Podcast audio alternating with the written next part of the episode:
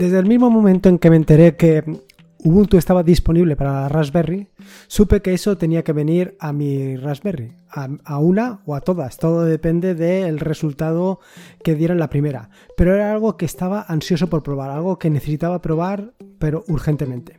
Lo cierto es que ya llevo, pues yo te diría que un par de semanas con Ubuntu instalado en una Raspberry, en concreto en la Raspberry de cuarta generación, la de 4 GB y la he estado probando antes de contarte o de hablarte sobre ella o sobre el comportamiento de Ubuntu directamente en una Raspberry.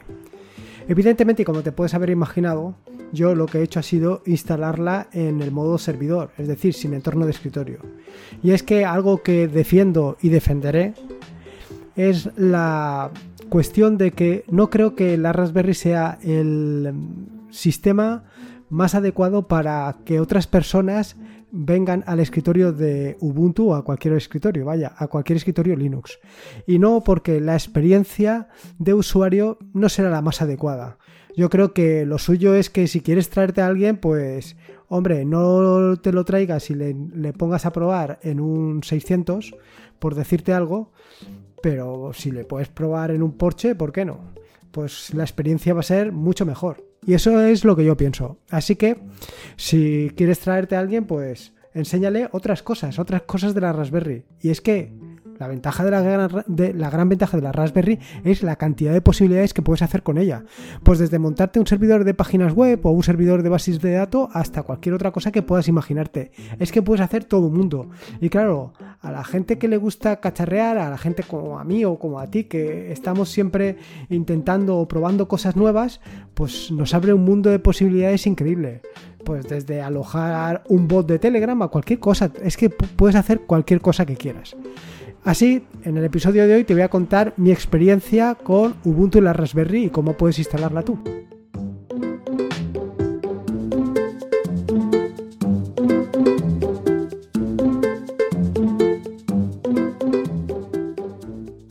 Soy Lorenzo y esto es atareado.es. Este es el episodio número 187, un podcast sobre Linux, Ubuntu, Android y Open Source. Aquí encontrarás desde cómo ser más productivo en el escritorio, montar un servidor de páginas web en un VPS o en una Raspberry, hasta cómo convertir tu casa en un hogar inteligente. Vamos, cualquier cosa que quieras hacer con Linux, seguro que la encontrarás aquí, ya sea con Raspberry Ubuntu o sin ella.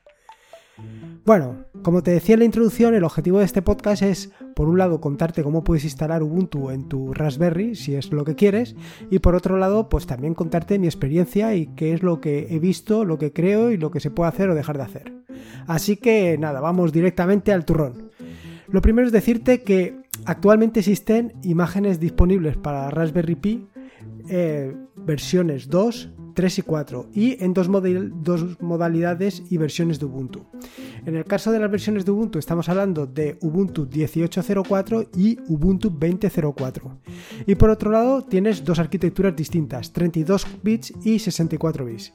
En este caso los chicos de Ubuntu lo que dicen es que em, si vas a utilizar em, la versión de, o sea, vas a instalarlo en Raspberry 2, pues que solamente tienes la opción de instalarte la de 32 bits.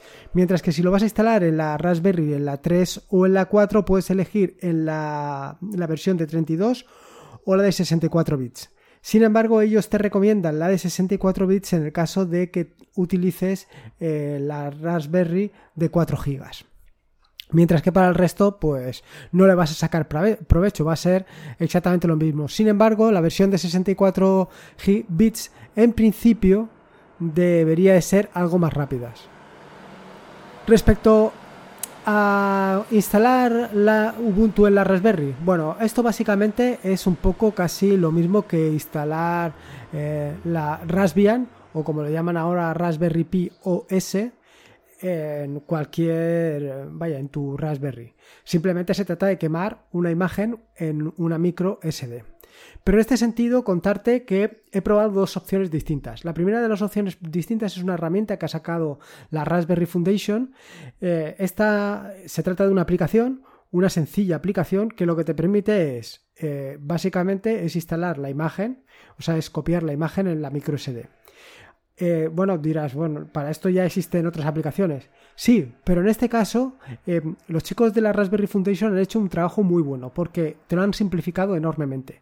No te tienes que bajar ninguna imagen, no te tienes que comprobar luego si la imagen que has bajado, porque no la has bajado, claro, pero si lo hubieras bajado tampoco tienes que comprobar eh, que coincide con la suma para que sepas que la imagen es correcta. En fin, todas esas cosas no las tienes que hacer. De eso ya se encarga la aplicación. Y la verdad es que lo hace muy bien. Simplemente cuando inicias la aplicación te vas a encontrar con que tienes dos botones, nada más. Un primer botón para elegir el sistema operativo y un segundo botón para elegir dónde quieres instalar la imagen. Así de claro. Respecto a las opciones que te ofrece para instalar el sistema operativo, lo que me ha llamado también la atención es que no solo te ofrece la posibilidad de instalar Raspberry eh, Pi OS, sino que también te permite otras opciones, como puede ser, en este caso, Ubuntu, lo cual nos va a venir perfectamente. También te permite la opción de LibreELEC y luego otras opciones que comentaremos adelante. Respecto a la parte de Raspberry Pi OS, te ofrece varias opciones igualmente. La primera y la que te recomiendan ellos y que yo no te recomiendo bajo ningún concepto es la de que te instales eh, con un entorno de escritorio, en particular con el entorno de escritorio que tienen ellos. Sin embargo, como te digo, eh, yo actualmente pues no lo termino de ver, no lo termino de ver porque básicamente la experiencia de usuario que te vas a llevar pues va a ser decepcionante, porque aquello no va tan fluido como te podrías imaginar, aquello pues va como va y es para lo que es. Con lo cual, en fin, que si lo quieres hacer, que sepas las consecuencias que hay. La siguiente opción, bueno, las consecuencias, como si te fueran a pegar una paliza. No me refiero a las consecuencias de esto, sino que, que vaya, que básicamente que la experiencia no va a ser la más, la, la mejor. Que si comparas esto con un i7 de 32 GB de RAM, pues hombre, la diferencia es notable. Luego te dan dos opciones más. La siguiente opción es que te instales igualmente con eh, entorno de escritorio y las aplicaciones recomendadas, con lo cual el tamaño de la imagen que tienes que quemar pues es más grande. Y por último, la opción que te recomiendo yo es la de que lo instales en modo servidor. Y es una opción bastante sencilla y que funciona pues, perfectamente. Y para lo que eh, yo creo que es lo que hay que hacer y por donde hay que atraer, por donde te tienes que venir como sea a, Linux, es por ahí. Para que pruebes todas las posibilidades de, de soluciones que podrás aplicar a cosas que nunca habías imaginado antes, como por ejemplo lo que te he dicho anteriormente, un bot de, Telegram que lo puedes instalar en tu Raspberry y utilizarlo para eh, cosas que de otra manera no podrías hacer. O por ejemplo tener una base de datos instalada en una Raspberry y hacer consultas contra esa base de datos, en fin, puedes hacer miles de cosas. Luego, eh, aparte de estas tres opciones para Raspberry, igualmente también tienes eh, opciones para Ubuntu. En este caso te ofrecen igualmente cuatro opciones. Dos opciones para Ubuntu 20.04 en dos arquitecturas, la de 32 eh, y la de 64 bits, perdón, y luego otras dos opciones, pero en este caso con Ubuntu Core edición 18 para IoT en 32 y 64 bits. Lo cierto es que respecto a Ubuntu Core em, no tengo muy buena experiencia. No tengo muy buena experiencia de la última vez que lo probé, que probablemente hayan pasado uno o dos años. No tengo buena experiencia porque aquello no lo conseguí arrancar, aquello no terminaba de funcionar. Probablemente hoy sí, pero bueno, eh, tampoco me quiero meter en camisa de once varas ahora. La siguiente de las opciones que te ofrecen es la de instalar LibreELEC. Si no sabréis lo que es LibreELEC, es una eh, distribución pensada como centro multimedia o como centro de entretenimiento y que básicamente gira en torno a Kodi. Si tampoco sabes lo que es Kodi, te recomiendo que escuches los episodios 4 y 5 del podcast en los que por un lado, en el primer episodio hablo de Kodi y en el segundo episodio te hablo de todas las opciones que tienes para trabajar con Kodi. Y luego, por último, también tienes tres opciones que son realmente interesantes. La primera de las opciones es una herramienta para la recuperación, recuperación de tu equipo. La segunda de las opciones es una herramienta para formatear las tarjetas micro SD en formato de FAT32 y por último la tercera de las opciones lo que te permite además de todo lo que has visto antes es seleccionar una imagen que tengas ya descargada en tu equipo e instalarla. La gran ventaja que tiene esta herramienta sobre otras como puede ser Banana Ecker es que esta se encarga de hacerlo todo. Quiero decir, se encarga de descargarte la imagen, de comprobar que la suma de verificación es la correcta. Eh, te, además gestiona las imágenes que ya tienes descargadas. Quiero decir que si tienes una imagen descargada en tu equipo, pues él no la vuelve a descargar, porque ya la tienes allí descargada. O sea que realiza una serie de cosas que Valena Ecker no realiza. Pero no solamente eso, la diferencia clara entre Valena Ecker y esto es que Valena Ecker está hecha con Electron, con lo cual eh, pues estás matando moscas a, cañonazos. Y esta aplicación está realizada con Qt, está em, aprovechada y la verdad es que funciona muy pero muy bien.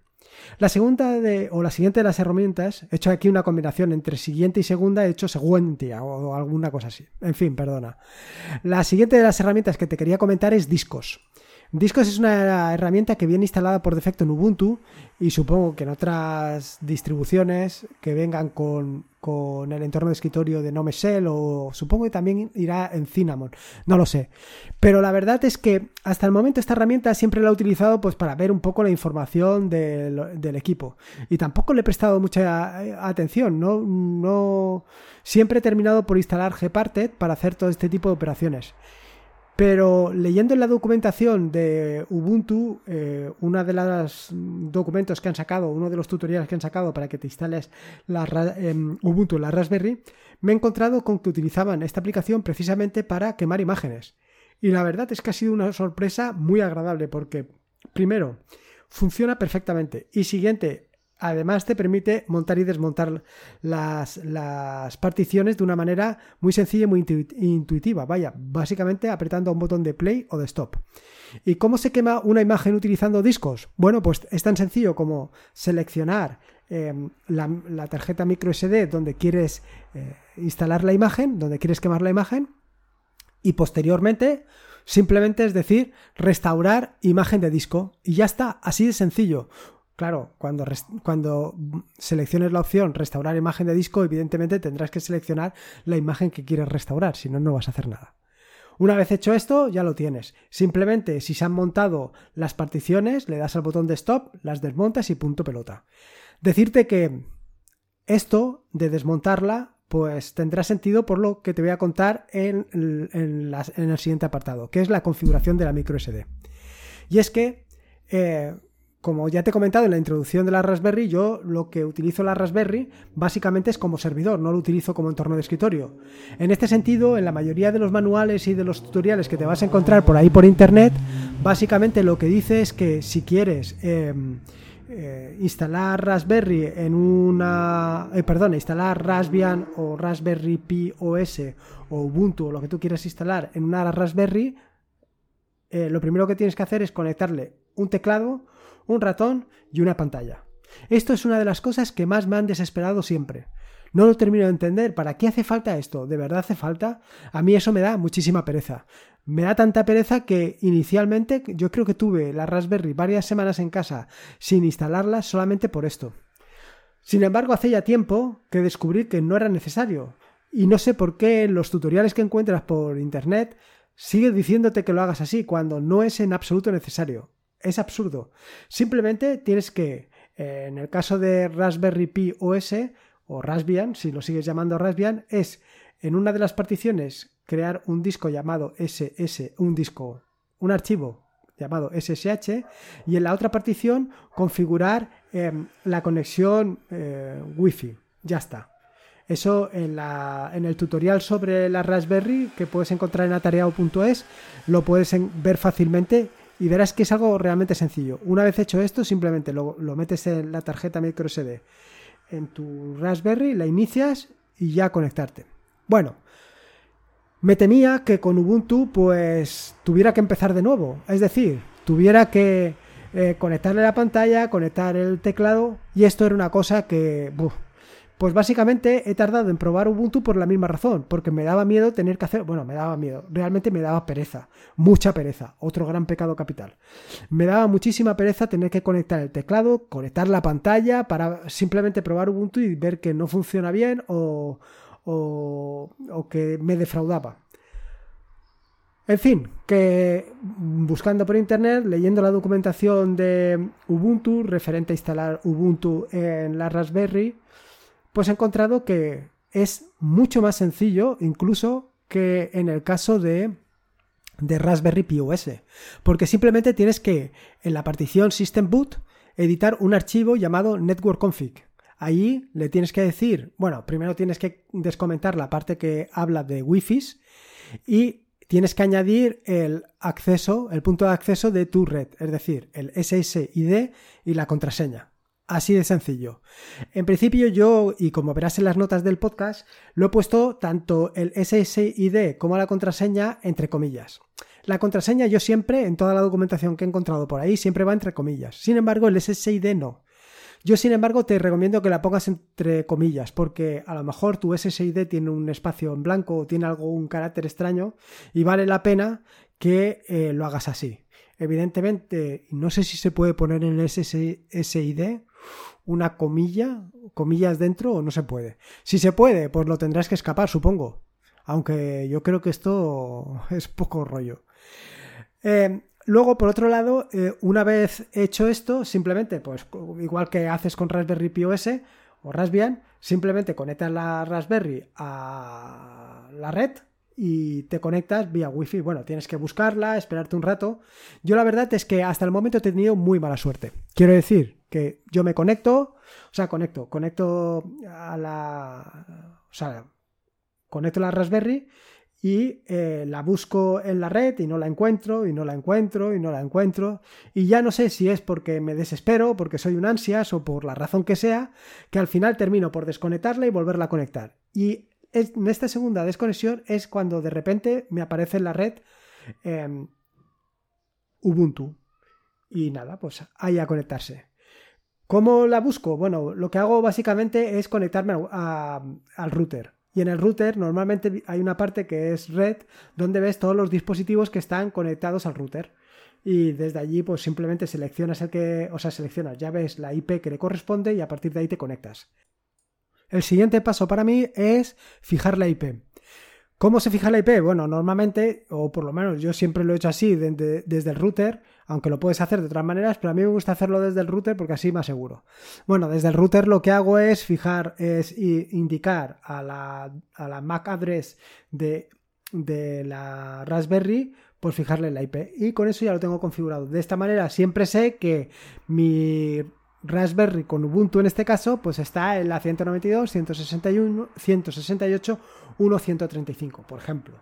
Y simplemente me conecto. Ahora, dicho esto, una vez, ¿cómo te conectas? ¿Cuáles son tus credenciales para conectarte a una Raspberry con Ubuntu? Bueno, pues esto es tan sencillo como utilizar de usuario Ubuntu y de contraseña Ubuntu. Así, la primera vez que te conectes, lo primero que te va a hacer es decirte, cambia la contraseña. Pues la cambias y poner la que más te gusta, la que más te interese o lo que sea. Todo va a depender de lo que quieras guardar en tu equipo para hacerla más o menos segura. Yo de cualquier manera te recomiendo que utilices clave público-privada, porque utilizando clave pública-privada te olvidas de todos estos problemas. Te olvidas por completo. Ahora, ¿Cómo hacerlo esto de la clave público-privada o a qué me refiero con esto de la clave público-privada? Te recomiendo, si no sabes de qué te estoy hablando, o si no sabes cómo hacerlo, o si quieres profundizar en este tema, es que leas el artículo de sincronización sin contraseña que te dejo en las notas del podcast. Ahí te explico cómo puedes hacerlo para conectarte eh, sin contraseña y la verdad es que es tan sumamente cómodo que a partir de ahí lo harás siempre para todas las cosas. Lo siguiente que me ha llamado la atención es, eh, una vez ya he entrado dentro del equipo y tal, dentro de la Raspberry con Ubuntu, pues claro, yo allí me, ya me encuentro como en casa, porque todas las cosas están donde yo espero que estén. Quiero decir, no hay tanta diferencia entre Raspberry Pi y Ubuntu pero la hay. Hay pequeñas diferencias, pequeñas matizaciones, pequeñas cosas que no son exactamente iguales. Aquí, evidentemente, puedes utilizar todas las herramientas que normalmente te ofrece Ubuntu, por ejemplo, los repositorios privados y todo ese tipo de cosas que vas a tener siempre disponibles al alcance de tu mano. Por ejemplo, pues si quieres utilizar alguna aplicación de las que yo hago, también las puedes instalar en la Raspberry, siempre y cuando esté compilada para eso. Bueno, pues como te decía, algo que me ha llamado poderosamente la atención es que no tenía un archivo swap o una partición swap. Así que el siguiente paso que he hecho una vez me he conectado ha sido instalarle un archivo swap. En las notas del podcast te pongo cómo lo tienes que hacer, cómo puedes crear el archivo swap, cómo lo tienes que configurar. Yo lo he hecho de 4 GB, de manera que tengo exactamente la misma memoria RAM que la cantidad de, de swap. Aunque te tengo que decir que durante el tiempo que he estado haciendo pruebas, durante estas dos últimas semanas, yo no he encontrado ninguna diferencia, o sea, no, no he encontrado, no he visto que en ningún momento se haya utilizado, con lo cual probablemente dependiendo, bueno, tampoco es que lo haya exprimido al máximo, porque claro, evidentemente ahora te estarás preguntando, bueno, vale, bien, ya tengo mi Raspberry con Ubuntu y ahora qué hago? ¿Qué puedo hacer aquí? Bueno, puedes hacer cualquier cosa de las que ya te he comentado anteriormente en cualquiera de los capítulos del tutorial sobre eh, la Raspberry. Yo, en este particular, lo primero que he hecho ha sido montar eh, InfluxDB, Telegraph y Grafana. De hecho, esto va a ser el motivo del próximo episodio del podcast. Te voy a hablar en particular de, TIG, de este stack TIG, TIG porque es Telegraph InfluxDB y Grafana y van a ser el corazón exacto del próximo episodio del podcast en el que voy a profundizar un poco de esto. ¿Y por qué he montado esto? Bueno, porque había algo que realmente me preocupaba, que era la temperatura. Quería saber cómo se iba a comportar la Raspberry en lugar de ponerle Ubuntu, en lugar de ponerle Raspbian o Raspberry Pi OS, por ponerle Ubuntu. Era algo que me estaba comiendo la oreja. Yo sabía que ahí esto no, no podía ser. Y efectivamente, eh, pues mi intuición al final se ha llevado la razón. Y es que em, ha sido un poco decepcionante porque la temperatura de la Raspberry con Ubuntu pues es un 25% superior. Como te dije, yo estoy utilizando la caja FLIR y con la caja FLIR y Raspbian está en torno a los 40 grados. Sin embargo, con la misma caja y Ubuntu está en torno a los 50 grados. Son 10 grados más. ¿Esto qué quiere decir? Pues quiere decir que los chicos de, la Raspberry Foundation hicieron un muy buen trabajo de optimización. Trabajo que van a tener que hacer los chicos de Ubuntu si quieren que finalmente la Raspberry pues pues vaya con Ubuntu o por lo menos que tú te intereses por instalarla porque evidentemente con este salto de temperatura pues la cuestión es importante. En fin, pues esto es un poco más lo que te quería contar sobre todas las posibilidades para que veas un poco esto de Ubuntu en la Raspberry, para que, bueno, pues si acaso lo pruebes. Yo creo que vale la pena probarlo porque, ostras, lo cierto es que ahora instalar, por ejemplo, el TIC que te acabo de comentar, InfluxDB, Telegraph y Grafana, pues ha sido cuestión de un momento. Eh, era todo muy sencillo. No es que en Raspbian sea mucho más complicado, pero claro, aquí yo me muevo como pez en el agua. Mis conclusiones. Bueno, mis conclusiones, eh, a ver, em, a mí el golpe más duro ha sido el tema de la temperatura. Si hubiéramos estado hablando de 2 o 3 grados, pues bueno, como aquel. Pero 10 grados estás hablando de un 25% más, eh, es que es mucha temperatura. Sin embargo, claro, en contrapartida, pues tienes la comodidad de estar trabajando con Ubuntu, donde los paquetes están mucho más actualizados que los están los de la Raspberry. Con lo cual, pues una cosa contra otra. Y por otro lado, también tienes Snap. Y es que, si bien me he quejado eh, sobre el funcionamiento de Snap en el entorno de escritorio, pues yo creo que para la, para la, uy, me atascado, ¿eh? Para la Raspberry, pues le va a venir perfecto. Porque la ventaja que tiene Snap es que eh, al final eh, funciona todo en una sandbox. Está todo ahí protegido. Eh, no va a interferir con el resto de, de servicios de tu equipo. El inconveniente, bueno, pues que ocupan más espacio. Los otros dos inconvenientes que tenía, que era que por un lado tarda más en arrancarse y por otro lado no se integra bien con el escritorio, en mi caso me da lo mismo porque no tengo escritorio con el que integrarse. Y luego, por el otro lado, el tema de que arranque, pues normalmente cuando instalas un servicio, este servicio siempre está instalado. Con lo cual, ese problema de el arranque, pues ya no lo tienes. Con lo cual, eh, una cosa por otra. Claro que podrás decirme, bueno, pero es que para instalarme Snap probablemente prefiero instalarme Docker, que es una tecnología pues que está más ampliamente distribuida. Pues sí, también tienes razón. Es una opción que tienes que tener en cuenta. En fin, no sé.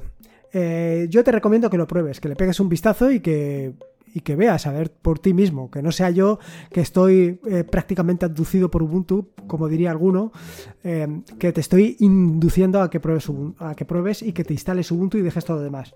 Por, por ahora eh, se va a quedar en mi equipo, se va a quedar en mi Raspberry. Voy a seguir jugando con ellos, sobre todo de cara al próximo episodio del podcast en el que te voy a hablar de Telegraph, Grafana e InfluxDB. Te voy a hablar de ese stack. Y probablemente se quede más semanas porque quiero hacer más cosas, cosas bastante interesantes. Así que, bueno. En fin, espero que te haya gustado este nuevo episodio del podcast. Si puedes, te agradecería pues una valoración en iVoox y en Apple Podcast porque ya sabes que la única manera de dar a conocer este podcast es a través de tus comentarios, de tus valoraciones. Es la manera de que llegue, de que llegue a más gente y que más gente se venga a Ubuntu o se venga a Linux, básicamente que se venga a Linux, a disfrutar de las maravillas de, de Linux. En las notas del podcast que encontrarás en atareado.es barra podcast barra 185 están todas las notas que o todos los enlaces que he mencionado a lo largo del mismo. Pásate por allí y déjame tu opinión, tu, en fin, lo que tú quieras dejarme. Eh, lo que, si quieres que hable de algo, tus preguntas y respuestas, en fin, lo que quieras. Recordarte que esta es un, este es un podcast de la red de fantásticos y maravillosos podcasts sospechosos habituales. Que puedes suscribirte a esta maravillosa red de podcasts sospechosos habituales en el feed feedpress.me barra sospechosos habituales. Y por último, y como te digo siempre, recuerda que la vida son dos días y uno ya ha pasado. Así que disfruta como si no hubiera mañana y si puede ser con Linux en una Raspberry, mejor que mejor. Un saludo y nos escuchamos el próximo jueves con Grafana.